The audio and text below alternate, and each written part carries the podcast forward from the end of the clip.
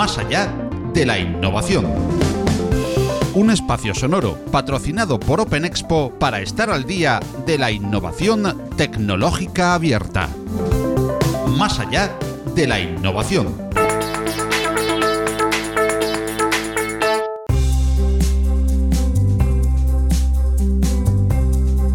Hola, ¿qué tal están, amigas y amigos de la innovación tecnológica abierta? En la entrega de hoy de Más allá de la innovación, ofrecemos dentro de nuestro ciclo de mesas redondas y debates la que tuvo lugar el pasado 20 de junio del 2019 durante la celebración de Open Expo Europe. Esta mesa redonda tuvo como tema central el emprendimiento, con especial énfasis y atención en el que se lleva a cabo sobre una base tecnológica y su comparación con el tradicional. El coloquio fue moderado por Miguel Ángel Robles, director de la Neurona. Y como panelistas oirán a Bruno Bianchi, cofundador y director de estrategia de Spotahome, Pablo San Marco, director general de The Social Media Family, Alex Balbona, director general de Birxbox España y Alejandro Guerrero, fundador de Resiliente Digital. Gracias por estar a estas horas en esta mesa eh, debate que vamos a abrir un poco sobre el tema de emprendimiento, sobre todo pensando en ese emprendimiento de base tecnológica frente al emprendimiento más tradicional.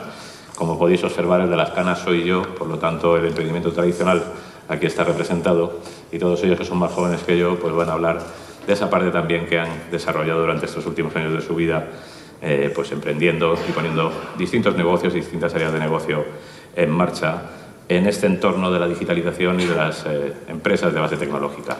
Eh, lo primero que voy a hacer va a ser presentarles, aunque creo que queda claro, según están, pues Alejandro eh, Guerrero, fundador de Resilient Digital.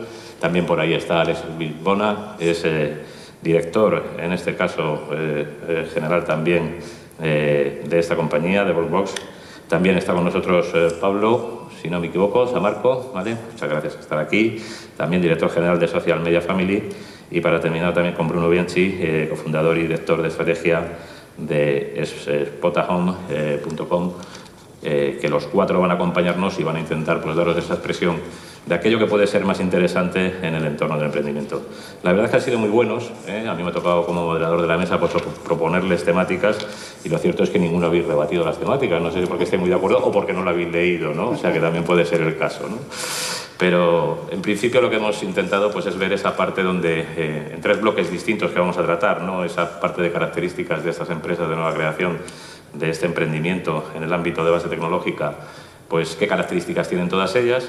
El segundo, ya un poco más eh, las problemáticas que puede tener eh, estas empresas y cómo de una manera podemos ver o diferenciar lo que es este emprendimiento de base tecnológica con el emprendimiento tradicional. Y lo tercero hemos dejado algo pues un poquito más eh, en la parte de emprendimiento e innovación que ellos nos cuenten cada uno de algunos de los casos eh, que están aquí sentados, pues que les han sido eh, de verdad esos motivos, esas motivaciones que han llevado. Lo trataremos desde tres vertientes, eh, obviamente pues la primera y como normal, desde ese ámbito empresarial puro y duro, ¿no? donde nos encontramos todos los emprendedores. Después veremos la parte más emocional, donde bueno, pues intentaremos ver también cuáles han sido las barreras y cuáles han sido esas ventajas emocionales que han tenido para poner sus proyectos en marcha y desarrollarlos. Y hablaremos también de lo que es fundamental, que es la parte de los recursos, ¿no? de esa necesidad que tenemos todos los emprendedores de tener recursos en marcha. Yo, como soy el más viejo, además me considero eh, pues un emprendesario. Habéis oído hablar, me imagino, muchas veces de este término. ¿Eh? Nosotros, eh, nuestras compañías nacieron en el ámbito completamente analógico y hemos tenido que ir haciendo transformaciones y generando nuevas sociedades y nuevos proyectos más ligados a este ámbito, como no puede ser de la innovación y la digitalización, y en esta parte, de, sobre todo de base tecnológica, en la que muchos, aunque hemos llegado tarde, hemos intentado llegar también en este país con fuerza. Bueno, sin más, pues vamos a empezar a hablar. Y yo creo que una de las cosas que hablábamos era de las características, ¿no? Y yo quiero que me defináis un poco por encima cada uno de vosotros eh, cuáles son esas condiciones eh, imprescindibles para tener éxito eh, pensando sobre todo en que estamos hablando de startups de bases tecnológicas, ¿no? Y un poco que nos contéis, sobre todo vosotros tres que tenéis a lo mejor tal vez mucha más experiencia, pues qué es lo que ha ido sucediendo. Si quieres, Bruno, comienza por allí. Bueno, buenas tardes, un honor estar aquí, gracias. Em, la, pregunta sería la diferencia entre una startup y una empresa tradicional, ¿no? Eh, yo creo que si tuviese que resaltar una en particular es la velocidad. Yo creo que nosotros estamos en real estate. Em, Eh, muchas veces, lógicamente, atraemos talento que lleva mucho tiempo en real estate, que puede traer su expertise de ahí y llevan muchos años, lógicamente, en ese, en ese medio. Y claro, cuando llegan a Spotahome ven que las cosas van muy, muy rápido y lo dicen. ¿no? Creo que ese es también un elemento de atracción, de atractivo. Y el poder tomar decisiones muy rápido, sin mucha burocracia, poder pivotar, poder probar cosas, creo que eso es un elemento muy diferencial de, de las startups con, una, con empresas tradicionales. Bueno, Bruno nos ha marcado un poco eh, ese tema. A mí también me gustaría pues, que viéramos con Alex precisamente también esa otra parte, ¿no? ¿Qué otras condicionantes, aparte de la velocidad que nos marca Bruno, pues puede existir? Uh, bueno, en primer lugar, buenas tardes y gracias por invitarnos en nombre de Virtuox. Eh, yo estoy totalmente de acuerdo con lo que ha dicho Bruno. La velocidad es, un elemento clave para todas las startups. Uh, y eso nos lleva también a otro de los elementos, que es la cultura empresarial. Uh, y al final lo que hace es que formemos equipos con unas características muy determinadas y al final siempre digo lo mismo. El éxito o el fracaso de cualquier empresa, especialmente en el mundo startup, es siempre el equipo que eres capaz de formar, uh, atendiendo a ese equipo y a las debilidades y fortalezas vas a poder eh, ir mucho más rápido, pivotar como comentabas, levantar rondas de financiación, conseguir más clientes, pero para mí lo fundamental siempre eh, es el equipo y ese equipo al final le, eh, le, dota de una personalidad propia a cada una de las startups. Habláis de, hacer, de esa velocidad, ¿no? Y yo ahora quiero sacar el tema de las aceleradoras, ¿no? Pablo, eh, ¿habéis tenido experiencia o habéis tenido alguna experiencia desde el punto de vista de pertenecer o estar en alguna aceleradora? Por lo general, eh, nosotros somos una agencia de, marketing digital que hemos trabajado con emprendedores durante mucho tiempo y aparte, pues yo vengo a Open con otro gorro que os invito a, por cierto, meto un poco una cuñita. Una que tenemos un stand eh, de mentoring precisamente para ayudar a aquellas startups eh, justo al final de, de la feria en temas legales, de financiación, de marketing y de networking, que estáis invitados, de hecho mis compañeros están ahí eh, a tope con ello. Y, y, realmente en las aceleradoras yo creo que la, la, primera pregunta que nos tenemos que hacer es que a veces si necesitamos ser acelerados o no. Porque quizás tenemos un... Yo soy un poco crítico a veces con el ecosistema, porque hay veces que damos por supuesto que tenemos que cumplir una serie de hitos que probablemente depende de nuestro negocio lo necesitemos o no. Necesitamos financiación o no, necesitamos meter a un tercero o no, necesitamos eh, repartir acciones como si fueran caramelos por cosas que podemos pagar como servicios. Es decir, todo esto lo tenemos que pensar. Dicho esto, yo considero que el papel de aceleradoras, de Venture Capital, de Business Angels y demás es fundamental para que, para que los negocios prosperen. Pero lo fundamental sobre todo también es que la gente crea en su propio negocio. Es decir, si tú no te mojas, si tú no tienes una capacidad de inversión eh, mínima, por lo menos para hacer ese MVP, eh, para poder ver si realmente tu negocio puede ser eh, rentable, todo lo demás no vale de nada. O sea, el tener ese protocolo de, no, me han dicho que tengo que buscar financiación y que tengo que contratar a un, a un director de Haití y tengo que hacer tal, tal, tal, tal, tal, realmente no, tenemos que reflexionar primero si son esos pasos que tenemos que dar. No debemos dar los pasos, por supuesto, ¿no? ¿Habéis tenido alguna experiencia en aceleradoras? ¿Habéis eh, pasado por alguna de ellas? Nosotros no. No. Bueno, también, bueno, eh, volviendo otra vez a esa comparativa, ese versus negocio tradicional, también me gustaría, Alejandro, también que dieras esa posición también de conocimiento que tienes, dado que sois muchísimos los directivos que estáis en vuestra plataforma. Eh, ¿Cuáles son las diferencias principales que pensáis que existen en este, este tipo de negocios de base tecnológica con las empresas más tradicionales? Bueno, pues actualmente en, en Resiliente Digital somos unos 1.600 miembros. Eh, empezó en América Latina el movimiento y se extendió en España hace tres años, donde hay unos 400 miembros. Y bueno, básicamente eh, lo, que, lo que sabemos de, de, diferencia pues es una primordial que es relacionado con lo que ha dicho Alex, el tema de la responsabilidad de los trabajadores. ¿no? Cuando tú estás en una gran empresa, pues algo falla, eh, siempre hay alguien a quien echarle la culpa, ¿no? El ordenador no funciona, el resto de informática no saben, no me suben el sueldo, eh, mi jefe no, no me promociona, eh, no me forma, recursos humanos no invierte en los empleados. Sin embargo, cuando estás en un ambiente de startup, eh, tú te conviertes en el responsable de, todo ello, tanto tú como tus, socios. Entonces sí que hay una, digamos, un desarrollo de las personas excepcional por intentar, tomar responsabilidad y resolver las cosas. De ahí que también pues, la capacidad de adaptación, eh, cambio y la actitud propia de ir a trabajar, pues la gente está mucho más comprometida. Bueno, hablaba antes pues, eh, de ese planteamiento que nos tenemos que hacer, si necesitamos financiación, si necesitamos eh, estar dentro de una aceleradora, si necesitamos o no, bueno, esas preguntas que son tan típicas eh, de cuando empezamos un negocio de estas características, pero lo que está claro es que siguen escaseando recursos. O sea, nosotros a lo mejor los que estamos aquí sentados somos privilegiados porque hemos sido capaces de poner muchos proyectos en marcha, pero por esta feria han pasado más de mil personas que seguro que muchos de ellos están intentándolo y no lo consiguen. ¿no? Eh, a mí me gustaría también ya ir un poco más a esa parte de problemáticas, ¿no? Y la primera de ellas yo creo que es un tema que a todos los habrá afectado en vuestro negocio, que es esa necesidad que tenemos de escalarlos, ¿no? O sea, la escalabilidad es una cosa que está cada día más de moda. Cuando hablamos con con un inversor es lo primero que nos van a machacar, que nos van a pedir. Desde el punto de vista de nuestro propio negocio tenemos que mirar y queremos mirar más hacia adelante y ver qué es lo que va a pasar con nosotros.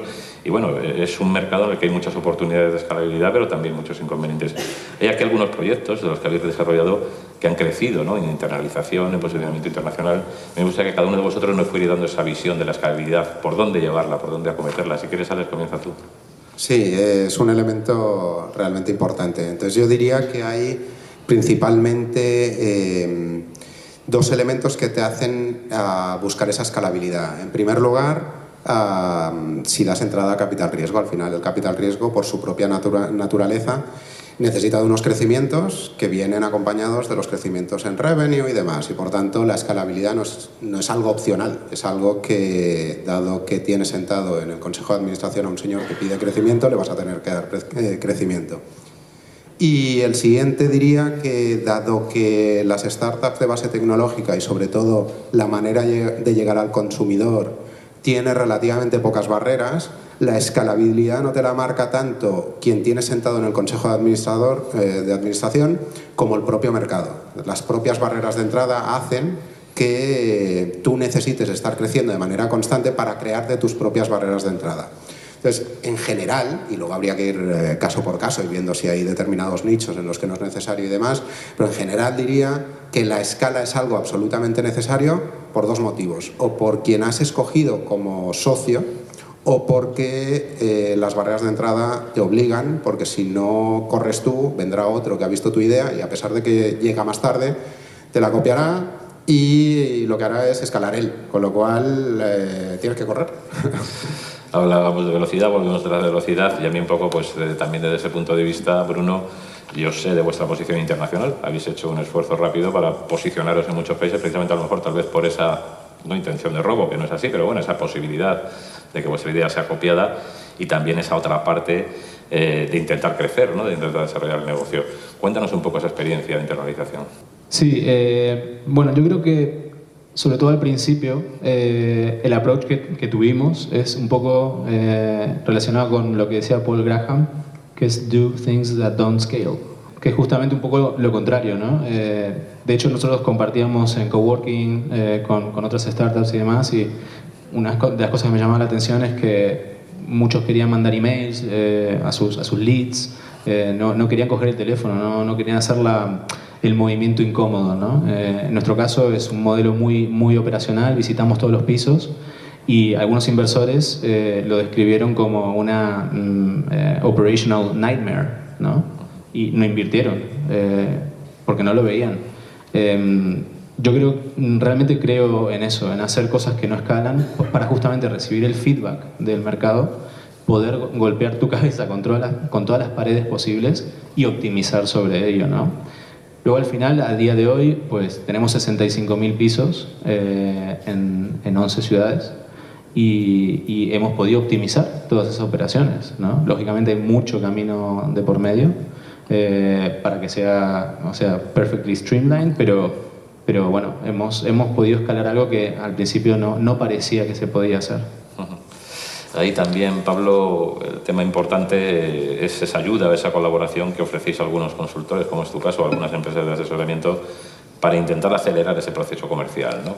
Eh, ese proceso de marketing comercial que cada día eh, yo creo que es una de las grandes barreras. ¿no? Hay muchos eh, startups que llegan con unas buenas soluciones pero que no encuentran canales, que no encuentran mercados, que no encuentran la posibilidad de vender. ¿no? ¿Cómo ayuda eso a crecer a las compañías? Claro, al final lo que nos encontramos por lo general es un perfil muy heterogéneo de emprendedor. Entonces, eh, mucha de la gente que está escuchándonos aquí pues tiene un perfil muy de IT. Pero claro, que sepas de IT no significa que sepas de marketing o que no sepas de, de finanzas o de todo ese tipo de, skills que tenemos que tener, ¿no? Entonces, eh, claro, te encuentras con que tienes una buena idea o que incluso tienes un buen producto, que lo has validado, pero que dice, te pierdes. Sobre todo eso pasa mucho con todo el tema de e-commerce. ¿no? No te das cuenta o, hasta que no empiezas a trabajar con la gente, eh, no se dan cuenta de la cantidad de canales y frentes abiertos que hay, ¿no? O sea, tienes que trabajar mail marketing, tienes que trabajar canales sociales, publicidad convencional, eh, PR, relaciones con medios, es decir, hay tantas cosas que hacer que al final es verdad que, que si no tienen a alguien al lado que los pueda guiar o pueda marcar un poco ese deadline, esos objetivos, pues eh, es complicado. Está claro que, por ejemplo, a todos nos vendrá a la cabeza pues, eh, muchas empresas que, que, dentro de sus modelos de financiación, curiosamente han optado por el Media for Equity y que es verdad que han, se han servido de eh, esa financiación para escalarse, para llegar a canales tradicionales como puede ser la tele, que les ha dado ese boom, ¿no? Para poder pasar al siguiente nivel y seguir optando a rondas. Entonces, al final, cada, cada startup lo que tiene que hacer es eh, enfocarse, tener muy claro cuáles son esos eh, milestones o como lo queramos llamar, esos, esos hitos que quiere ir creando e ir adaptando su estrategia, ¿no? Que es muy difícil abarcarlo todo desde el principio. A mí ahí lo que me, me resulta un poco también chocante, por entrar también un poco en debate, claro, el media es el media y cada vez es más reducido, ¿no? O sea, hay grandes experiencias en España, pues como con grupos Antena 3 y esto, pero en realidad no queda mucho donde explorar, ¿no? Ahí es, hay campo, eh, de verdad, para poder llegar a acuerdos colaborativos con ese tipo de compañías o, o, ya está todo copado. Yo no sé si alguno de vosotros ha tenido alguna experiencia de Media for Equity o si no, yo doy mi opinión particular. Yo por lo que he hablado con, con gente de, en su momento de, de, Mediaset o de Antena 3, sobre todo de A3 Media, es que ellos tienen muy claro el tipo o el perfil de, de negocio al que va. Al final tiene que ser algo muy masivo, algo que, que, sea muy vendible, por decirlo de alguna manera, y, y, que les dé un exit rápido, más o menos. Entonces, es decir, claro, por ejemplo, un B2B jamás en la vida va a tener ese tipo de, de financiación. ¿Que queden proyectos? Pues no sé, por ejemplo, a mí se me vienen dos a la cabeza eh, que, que, tiraron por ahí, que era Wallapop, que fijaos cómo está, uno de nuestros eh, estandartes unicornios, aparte de Spotajón, tenemos aquí. Eh, y, y, tenemos un Just Eat en su momento también, bueno, con toda la evolución de que fue hasta lo que es hoy, ¿no? Pues gente que tú dices de repente, si, si tiramos 10 años para atrás, dices, joder, ¿Y cómo es posible que los anuncios que tengamos en la tele casi todos son empresas de Internet? Está claro. Sí, curioso, ¿no? O apps, eh, pero, pero es la realidad. Entonces, si están es que hay una demanda por parte de la población y entonces las teles no son tontas y apuestan un poco más a caballo ganador. Por lo menos es mi punto de vista. Vamos, bueno, también desde otro lado, Alejandro, eh, bueno, vosotros tenéis posición, como decías, sobre todo en Sudamérica, donde también todo este tema ha sido muy de debate, ¿no? En esta parte de crecimiento y desarrollo, ¿no? Donde muchas compañías sudamericanas han mirado a España como diciendo este es el paradigma del país donde tenemos que ir a intentar vender nuestras soluciones o servicios en el ámbito digital. Cuéntanos un poco, con ese conocimiento que tienes también desde Sudamérica, cómo lo ves, ¿no? Esa parte de, de implantación o de escalabilidad de las compañías de crecimiento a través de la internalización. Bueno, lo, yo creo que lo bueno que tienen a, en Latinoamérica en general, bueno, hablar de Latinoamérica en general es complicado, ¿no? Yo viví en, en, en concretamente en Brasil, Colombia, Perú y Ecuador. Y, y, en estos países, bueno, se da por hecho que no hay dinero, no hay financiación. Y eso es una cosa que muchas veces hasta buena, porque la financiación puede ser un, una cosa negativa para una empresa, ¿no? Hemos visto que no todo es bueno en las startups y malo en las empresas. Por ejemplo, en el punto primero de las empresas, las empresas tienen claro que están aquí para hacer dinero y la propuesta de valor está muy dirigida en una empresa tradicional. Sin embargo, las startups y muchísimos emprendedores de, pues, que vienen a visitarnos, vienen a almorzar con nosotros, que tenemos un almuerzo todos los jueves, mucha gente eh, viene con muchísimas distracciones, o sea, tiene una propuesta de valor, pero en realidad, analizando luego las tareas y el trabajo que hacen los empleados, realmente aportando valor a la meta de la compañía, a lo mejor están solamente el 50% del tiempo y el resto de cosas están en temas como, eh, no sé, eh, postear en social, eh, en social media, hacer vídeos, no sé, que está muy bien, pero eso es para cuando una empresa que ya esté, digamos, la propuesta de valor ya consolidada, vendida y haya que llegar a un momento de multiplicar. Ah.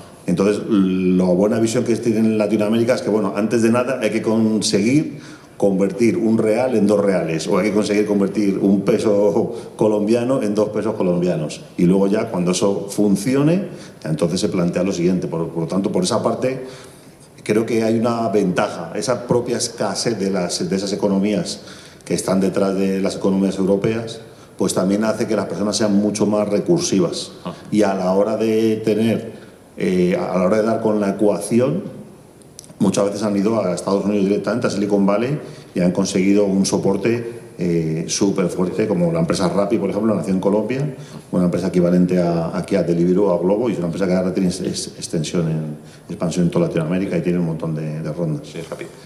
Eh, has puesto pie y habéis hablado también alguno de ellos del tema de la financiación y la capitalización. A mí me gusta mucho distinguir entre ambas cosas porque muchas veces los proyectos todos son financiables, ya sean tradicionales o sean eh, muchas veces por recurrencia desde el punto de vista de las necesidades que se necesitan en los circulantes en cada compañía, entonces la financiación es una cosa y otra la capitalización. Eh, habéis ya hablado de algunos instrumentos que están en el mercado, habéis hablado de esa falta tal vez a lo mejor de instrumentos en mercado, ¿no? Pero a mí me gustaría concretar un poco cuál fue vuestra experiencia, porque muchos negocios de estos eh, hay que convencer a los emprendedores, yo recibo muchos también en nuestra plataforma, con esa orientación de tener que buscar capital, capital, capital, capital, y muchas veces hay que convencerles de que no es necesario. Me gustaría un poco ir por vuestra experiencia ¿no? de capitalización. Si, quieres, Alex. Sí, bueno, en nuestro caso, la empresa está fundada en Estados Unidos y nuestras dos fundadoras siempre dicen lo mismo. Ah, hubo varias fases en, la, en, el lanzamiento de la compañía que, fuese en el, que fue en el año 2010. Eh, al principio pusieron el foco precisamente en ver si su modelo de negocio era financiable por... Eh, capital semilla, fondos de capital riesgo y demás. Y eh, enseguida se, vieron, se dieron cuenta de que estaban invirtiendo demasiado tiempo en algo que probablemente iba a cristalizar ah, mucho más tarde. Entonces, rápidamente se dieron cuenta y lo que hicieron fue em, bueno, invertir eh, el capital que ellas tenían, invertir sus propios recursos en crear ese MVP que también se comentaba, lanzar al mercado su modelo de negocio y ver si eran capaces de escalarlo con los recursos que tenían. Eh, pusieron por tanto el foco precisamente en el producto. Y una vez el producto satisfacía las necesidades de esos primeros clientes, o en ese caso de esas primeras clientas, empezaron a tener las métricas adecuadas. Las posteriores búsquedas de financiación, de rondas de financiación, fueron mucho más sencillas. Es decir, eh, y como consejo que dan ellas siempre es que eh, Buscar financiación es un trabajo en sí mismo y consume muchísimos recursos. Eh, el emprendedor debería enfocarse precisamente en lo que es mejor eh, muy pocos emprendedores tienen experiencia levantando rondas de financiación. Luego, además, también depende de a qué vehículo vayas, te va a requerir de un tipo de información u otra. Y entender eso lleva muchísimo tiempo y consume muchos recursos. Por tanto, los emprendedores deberían enfocarse siempre en lo que es el producto, en lo que son fuertes, producto, o en comercializarlo, etc. Y eso es lo que ellas siempre, lo que ellas siempre comentan. ¿Tu experiencia, Bruno? También que me interesa conocerla. Bueno, en nuestro caso, eh, como comentaba antes, ¿no? es un modelo muy operacional, visitamos los pisos, mandamos un fotógrafo, hacemos video tour, eh, plano, eh, fotografía 360 y tal. Entonces, eso tiene un costo, ¿no? Había, mm, o sea, me acuerdo el primer año, no habíamos, o sea, cogimos un poco de Family and Friends, pero enseguida mm, lo quemamos pagando a los fotógrafos, ¿no? O sea, eh, entonces es un negocio capital intensive y que, por, bueno, definición, pues teníamos que ir a buscar dinero o alguno de nosotros tenía que ser rico, no era el caso, y ir financiándolo. Entonces, eh, como que cayó por su propio peso. ¿no? Un poco, ¿cuál fue el journey de búsqueda? Em, eh, empezamos por, por, España y por UK eh, directamente. Algunos contactos se interesaron en el modelo, tanto aquí como, como en Londres. y finalmente hubo interés pero en Londres eh, que no estaban todavía muy, eh, digamos, eh, convencidos de invertir en una startup en España, nos pidieron si podíamos tener un, un, lead español, ¿no? un poco para poder tener ojos aquí, ¿cierto?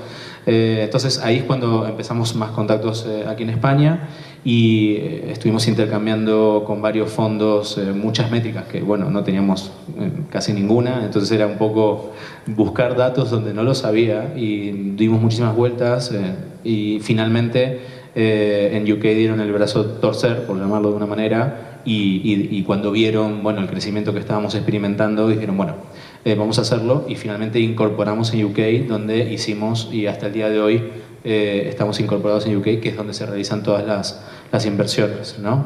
Entonces, las, las primeras dos rondas, digamos, profesionales se hicieron en UK, pero luego pues entró un fondo español que se haya eh, ya posteriormente. ¿no? Así que al final terminamos eh, levantando en ambos países y, bueno, posteriormente incluso en, otros más. Bueno, ahí también, Pablo, me gustaría contrastar contigo. Decías esa parte que te hacéis ahora de asesoramiento también financiero y que se está con esta nueva sociedad también. Eh, hay una parte también que es muy importante que es el tema de los intangibles. O sea, muchas de las compañías que hoy están aquí visitando esta exposición resulta que no tienen nada. O sea, son intangibles 100%, sin ningún tipo de capacidad de tangibilizar como tal el producto o la solución, dado que es de base tecnológica y basado en esos intangibles. Eh, yo por mi experiencia aquí en España eso se entiende muy mal. O sea, yo creo que la que has puesto es un ejemplo de tenerte que salir, ¿no? O sea, de esa posibilidad de la financiación de intangibles y de la capitalización de intangibles. ¿Qué recomendación darías a, a las empresas desde el punto de vista y a esos emprendedores desde el punto de vista de hacer ver que los intangibles también tienen valor? De hecho, yo aquí voy a sacar un poco, voy a tirar de currículum friki. Yo era hasta el año 2010 que decidí montar mi propio negocio, periodista, y un día, pues, eh, de esto que eres periodista y contactas con, pues, tienes tus contactos y tal, te dicen, oye, ¿te apetece hacer un curso de gestión y valoración de activos intangibles? Y yo, ¿cómo? ¿Qué es eso de los intangibles? Y, me di cuenta precisamente con esto de que al final tienes de muchísimos elementos que, tienes un poco dispersos, probablemente sepas de recursos humanos, pero no lo asocias al concepto de intangible. Eh, el tema de la marca también es un elemento muy importante. De hecho, aquí tenemos muchísimas marcas que están entre las marcas más valoradas de los partners, los sponsors de Open Expo del mundo, eh, y venden, como tú dices, pues algo que no, no, se ve o que la gente no puede, no puede tocar. Eh, y otras muchas cosas, ¿no? Eh, pero la realidad es que todo se puede cuantificar, o debemos intentar cuantificarlo.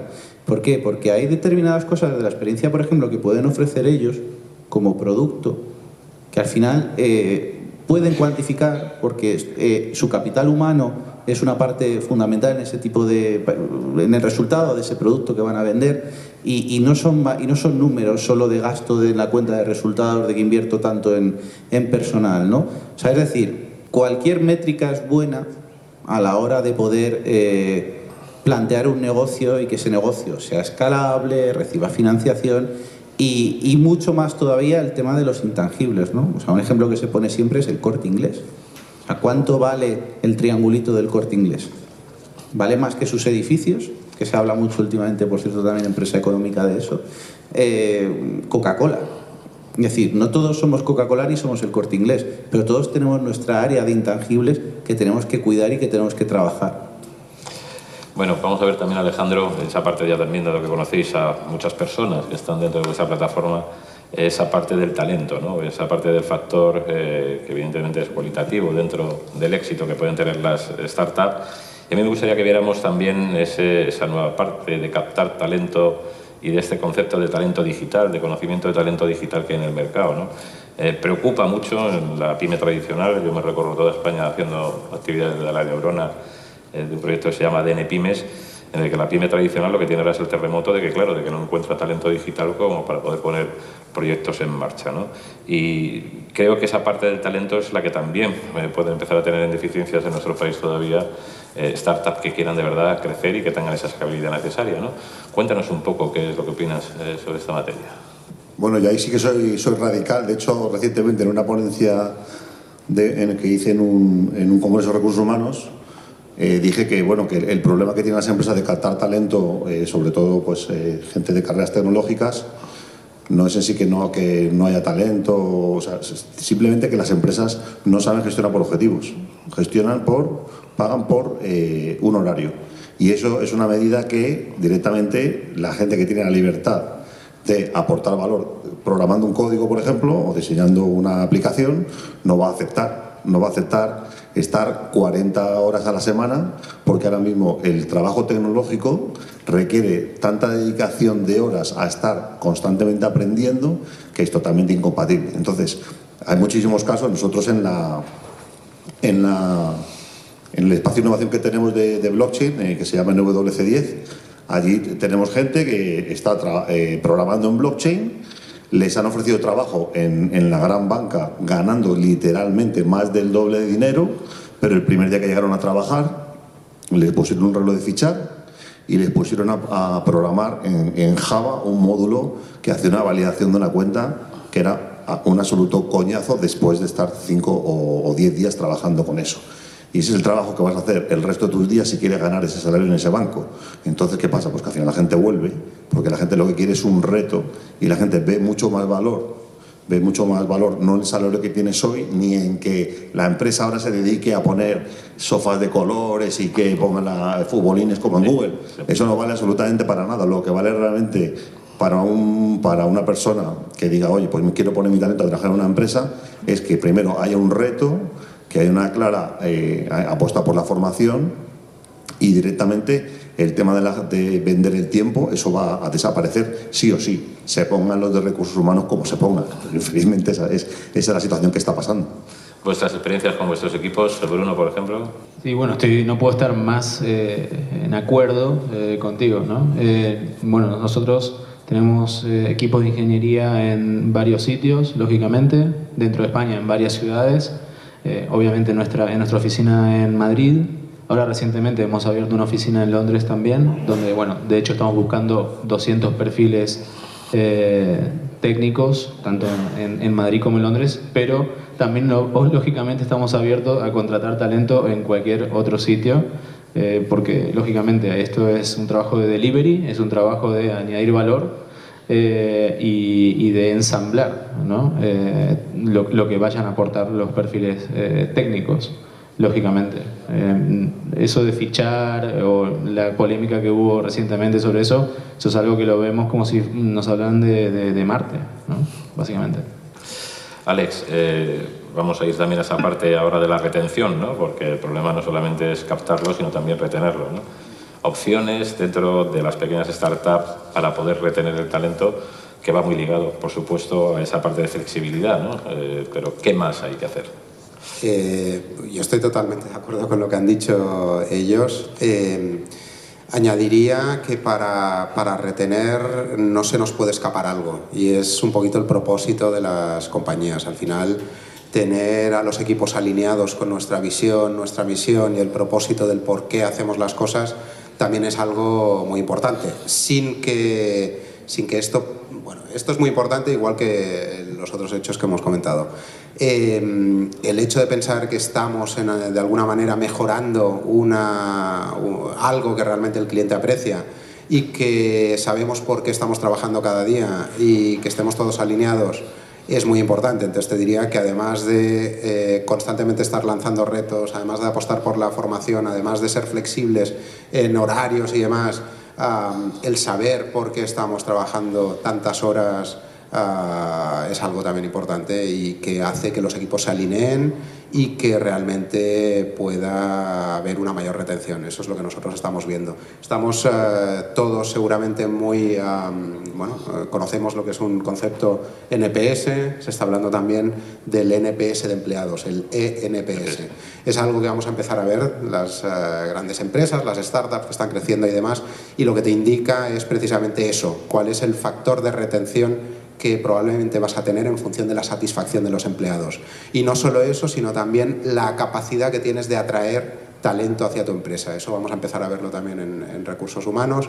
Y son indicadores que al final te están diciendo en qué áreas deberías invertir, cuáles estás haciendo bien, cuáles están causando determinada insatisfacción en, empleados y son desde luego métricas que nos ayudan a atraer y a retener el talento. Sí, sí, nosotros en el último Summit Personas, eh, que estuvimos en Barcelona eh, con esta actividad, una de las principales cosas que dijeron muchos gurús en el área de recursos humanos es que la captación del talento empezaba por la misión de la compañía, o sea, que era el primer punto donde se comenzaba a intentar captar talento, ¿no? en esa misión que va a tener la compañía, que es donde el talento va a querer estar o no va a querer estar de manera definitoria. Bueno, nos dicen cuatro minutos. No quiero dejar de aprovechar también para que comentéis un poco de vuestros propios proyectos. Lo mismo no nos da tiempo a todos, pero bueno, empezaría por ti, Alex, sobre todo mirando esa parte muy circunstancial de lo que es un ámbito completamente disruptivo en el e-commerce con lo que hicisteis en un momento determinado. ¿no? O sea, que nos cuentes un poco. Sí, bueno, al final uh, yo tuve la suerte de unirme al proyecto en el año 2013, eh, hace ya va a ser seis años. De todas maneras, lo que más me atrajo es precisamente eso, la capacidad que tenía la empresa para generar una mejor manera de descubrir productos, uh, en este caso de cosmética, a nuestro público objetivo, que en este caso son, son las mujeres. Acercar la cosmética y de alguna manera hacer que todas las mujeres encuentren los mejores productos para ellas para que se sientan uh, mejor. Y eso es tan potente y me atrajo de tal manera que seis años después sigo aquí. Eh, y eso es principalmente eh, nuestra experiencia. Si es verdad que la compañía ha ido eh, evolucionando a través de diversas uh, etapas. En una eta primera etapa se buscaba un gran crecimiento porque, como he dicho antes, el que teníamos sentado en el Consejo de Administración, buscaba grandes crecimientos. Posteriormente nos pidieron rentabilidad, llegamos a rentabilidad y ahora estamos en otra fase eh, más madura en la que buscamos también crecer, pero manteniendo también esa, rentabilidad. Y eso hace que constantemente eh, estemos bueno, que, asumiendo nuevos retos y es algo que es apasionante. Pablo, eh, bueno, estoy inmerso en el lanzamiento de un proyecto de una plataforma colaborativa eh, de consultores y profesionales en el ámbito del marketing, las finanzas, los recursos humanos, una plataforma colaborativa a nivel eh, nacional. Vamos a empezar por ahí para poderla escalar luego. Y la verdad es que me estoy encontrando que casi todos los consultores o empresas que ofrecen vuestros servicios tienen una grandísima dificultad de llegar al mercado. ¿no? O sea, ¿Cuál ha sido vuestra, vuestro cambio de modelo o vuestro esto para que eh, vuestra compañía pueda llegar a más? fíjate, en mi caso concreto, yo tenía un trabajo bastante estable como periodista. Llegó un momento en el que no me satisfacía, año 2009. Un gran momento para emprender una vida no había crisis ni nada, ¿no? en España. Y, y, yo salí con algo que quizás, eh, fíjate, eh, era una, un concepto que era una red social para periodistas. Que la idea era replicar ese modelo de, hacia el ámbito corporativo. Y yo a la gente en su momento le decía, como sigas fiándote de que tú lo que van a hacer, año 2010, ¿eh? parece que soy un gurú iluminado, pero bueno, era lo que pensaba en su momento y lo sigo pensando ahora. Como te tengas que seguir fiando de lo que va a hacer Facebook con tus datos, o lo que va a hacer Twitter, o cualquier otra plataforma, siempre será mejor que tú tengas tus datos y que tengas tu comunidad detrás, ¿no? Bueno, pues eso la gente no lo entendió. En las pruebas me repito. Y tuve que pivotar, la gran frase del mundo emprendedor o término, y, y monté una agencia de servicios. Y claro, es verdad que, que, las barreras de entrada son, hemos estado hablando antes de escalabilidad y barreras de entrada, que hablaba Alex. Pues imagínate para decir que eres un community manager, un desarrollador web o algo parecido. O sea, de YouTube está lleno, ¿no? Entonces, al final de lo que se trata, pues es de, de, de echarle narices realmente y de ir a buscar tu negocio. Es decir, salirte a la calle, patear, venir a eventos como Penespo, como eh, trabajar en plataformas como la que tú estás comentando y mover el culo, si me permitís la expresión, porque nadie va, o sea, nadie va a venir a regalarte nada. Ah. Gracias. Pero vamos, que básicamente eh, os podría contar mil cosas más, pero esto es currar, echarle muchas horas e intentar llegar a algo a lo que eres mejor que los demás. O que puedes tener pues esa diferenciación eh, o sacar ese, eh, pues ese, ese, puntito más que te diferencie de los demás. Pero en realidad cuando estamos hablando de servicios eh, es más intangibles. Está claro. Eh, Bruno, sector inmobiliario, cada vez que se habla de eso, uno en este país echa a temblar, ¿no? O vosotros precisamente habéis hecho algo también que es disruptivo, innovador y un cambio, una transformación de un ámbito de venta ¿no? y de comercialización en el sector inmobiliario. Cuéntanos. Bueno, y también, y también uniendo, eh, justamente, el, sector inmobiliario genera muchas veces, eh, todos hemos pasado por alquilar y, y, otras, otras operaciones ¿no? dentro del sector y poca gente puede decir que tuvo una experiencia increíble. ¿no?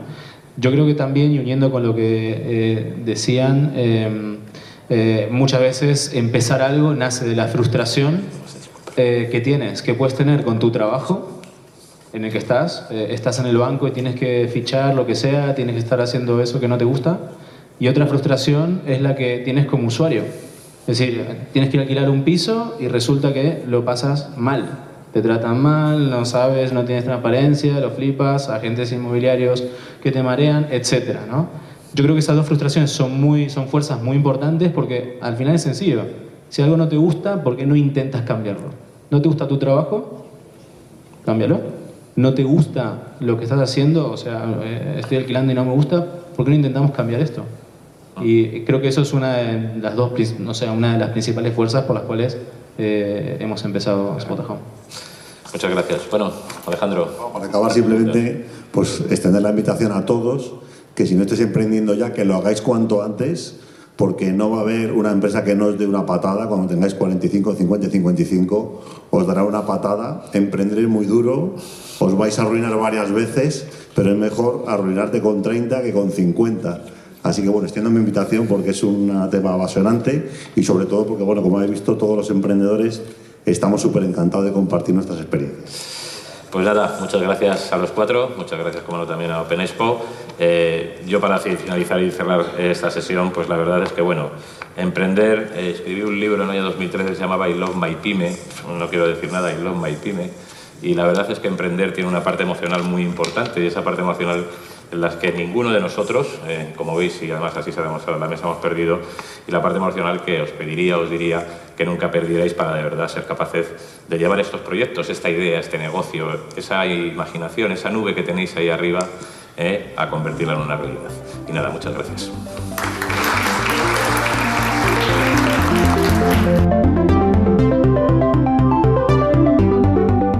Más allá de la innovación es un proyecto divulgativo en formato podcast patrocinado por Open Expo. Suscríbete al podcast en Google Podcast, Apple Podcast, Evox, Spreaker, Spotify, audios de YouTube o visítanos, óyenos y suscríbete al FIP en nuestra web más.